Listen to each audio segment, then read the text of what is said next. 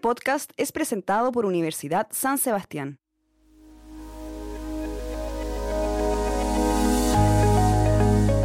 Los niños y niñas vivieron un cambio y se enfrentaron a esta transformación digital en los cual se vieron envueltos sin querer a lo mejor, pero estuvieron metidos en este mundo en el cual ellos se tenían que saber conectar, ¿no es cierto? A través de Classroom, a través de Team, a través de Zoom. Entramos en un mundo digitalizado producto de la pandemia, pero ¿cómo le sacamos el máximo provecho? Si tú no logras entender ese cambio generacional, no vas a poder llegar a ellos y vas a tener que adaptarte porque los niños no se tienen que adaptar a ti.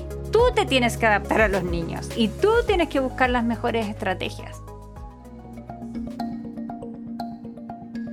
Hola, bienvenidos a la jornada podcast. Mi nombre es Mariano Yersun Roacenda y hoy conversaremos sobre los niños y su relación con esta nueva era digital.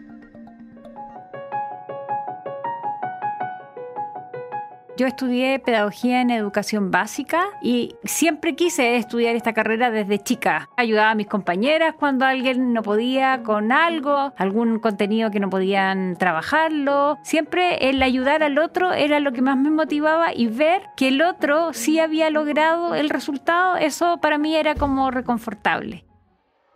Hice varias prácticas, pasé por escuelas municipales, pasé por colegios privados subvencionado, viví diferentes experiencias, pero sin duda cada una tiene sus propias dinámicas, ¿no? Y ese tránsito que yo tuve en mi experiencia como profesora es finalmente lo que le transmito hoy en día a mis estudiantes. Y les digo, uno se tiene que adecuar a los contextos. No es lo mismo trabajar en el colegio A que en el colegio B. No es lo mismo estar en el primero A que en el primero B. Cada grupo curso está compuesto por personas y todas las personas tenemos nuestras propias fortalezas y nuestras propias debilidades, entonces, y tienen una historia de vida por detrás también.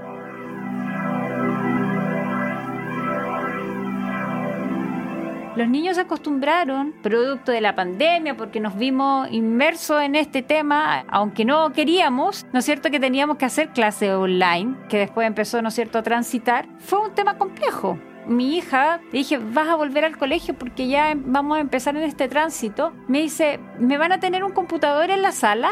Eh, no, hija, no vas a tener un computador en la sala. Van a utilizar a lo mejor otra herramienta, pero es que la pasábamos bien porque jugábamos harto. Claro, porque se implementaron otro tipo de herramientas digitales que a ellos realmente les llamó la atención y les gustaba.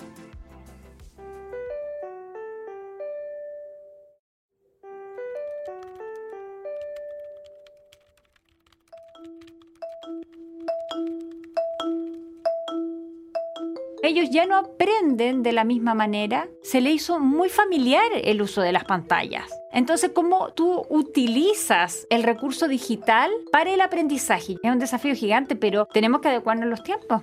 Ahí entramos tanto los profesores como los padres aquí a mediar un poco, hasta dónde les damos el chance para que ellos puedan estar con estas herramientas digitales. Entonces aquí el control parental, por ejemplo, es sumamente bueno porque uno logra inmediatamente ver qué es, qué aplicación tu hijo quiere bajar y cuál es, es la configuración de la privacidad que tú le das. Y lo mismo que pasa en la sala de clase, o sea, si voy a trabajar con herramientas digitales, bueno, a lo mejor no puedo poner los nombres reales y hay que cuidar ese tipo de herramientas también. Los ciberataques están presentes, entonces tienen que cuidar su identidad, que alguien se pueda hacer pasar porque es, es como se llama un niño y no es un niño, es un adulto que te empieza a preguntar cosas, entonces por eso que hay que crear la cultura, hay que crearles la cultura y la conciencia de que hay cosas que se pueden hacer y hay cosas que no se pueden hacer.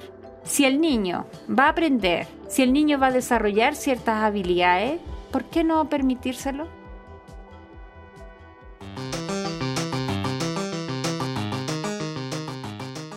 Esta transformación digital va a ser cada vez más rápida. Hay miles de aplicaciones, hay miles de cosas que uno le puede sacar mucho provecho, pero muchísimo provecho. Pero Si no las conoces como profesor, si no eres capaz de innovar, te vas a quedar atrás y vas a tener problemas tú como profesor con tu grupo curso. Es fundamental cómo tú como profesor cada día te perfeccionas, cada día investigas más, revisas cómo esta generación aprende. La innovación va de la mano con la convivencia, va de la mano con entender a estas nuevas generaciones que no piensan como yo pensaba, no van a aprender como yo aprendía. Soy yo quien me tengo que adecuar a ellos, no ellos a mí. Este podcast fue presentado por Universidad San Sebastián. La Universidad San Sebastián acreditó seis carreras del área de la salud en sus cuatro sedes por la agencia alemana ACAS, certificando el cumplimiento de los más exigentes estándares europeos. Obstetricia, kinesiología, terapia ocupacional, fonoaudiología, enfermería y nutrición y dietética. Universidad San Sebastián, una gran universidad que avanza y crece. www.uss.cl